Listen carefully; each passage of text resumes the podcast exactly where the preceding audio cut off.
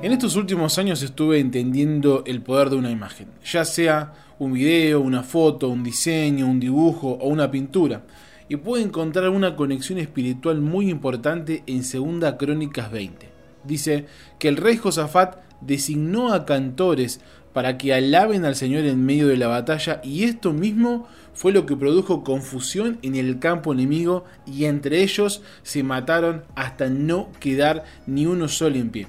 Por eso es que entiendo que estos versículos nos enseñan que alabar y adorar a Dios trae victoria a nuestras batallas diarias, que sin Él nada podríamos hacer, que Él es el que pelea nuestras batallas. Si no fuera por el Señor, ¿qué sería de nosotros? Ahora te consulto, ¿Qué sucedería si con mi cámara de fotos yo capturo una imagen de un momento de alabanza y adoración en la reunión de nuestra iglesia? Luego la imprimo, pongo esa foto en un cuadro y ese cuadro lo cuelgo o simplemente lo pongo en el escritorio de mi oficina.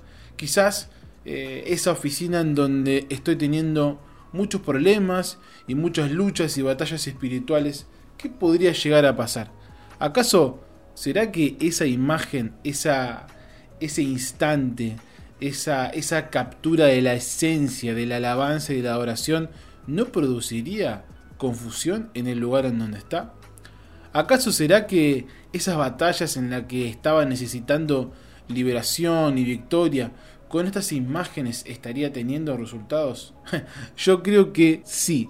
Esta es una eh, de las herramientas que descubrí en este tiempo. Cómo la presencia de Dios captada en una imagen, en un video, en un diseño, puede fluir con tanto poder que hasta quiebre ambientes espirituales. Esto es lo que comencé a poner en práctica. Armar diseños con fotos de eventos, reuniones, en donde Dios se haya manifestado con poder, para que esas imágenes produzcan esas batallas ganadas que tanto necesitamos y que buscamos. Creo en su poder Creo que estas imágenes pueden traer gozo, paz, tranquilidad, sanidad física. Creo en el poder de estas imágenes que nos introducirán en una profunda adoración con tan solo mirarlas. Lo creo y también lo vivo. Tengo tantos testimonios que me comparten contando sus experiencias espirituales con tan solo ver estas imágenes.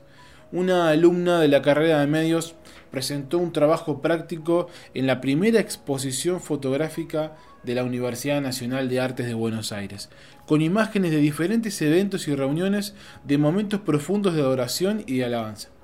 Es una universidad en donde se expone la muerte, destrucción y principios que van en contra de Dios. Ella se animó a publicar estas imágenes de intimidad con Dios y nos contaba cómo las personas se paraban a ver y a leer las descripciones de estas imágenes y lo más impresionante era ver cómo la luz del Señor resplandecía en medio de la oscuridad.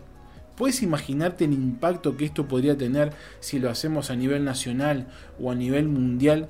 ¿Qué sucedería si inundamos nuestra ciudad con carteles, diseños o fotografías con momentos de intimidad con Dios? Yo creo que sería una gran revolución.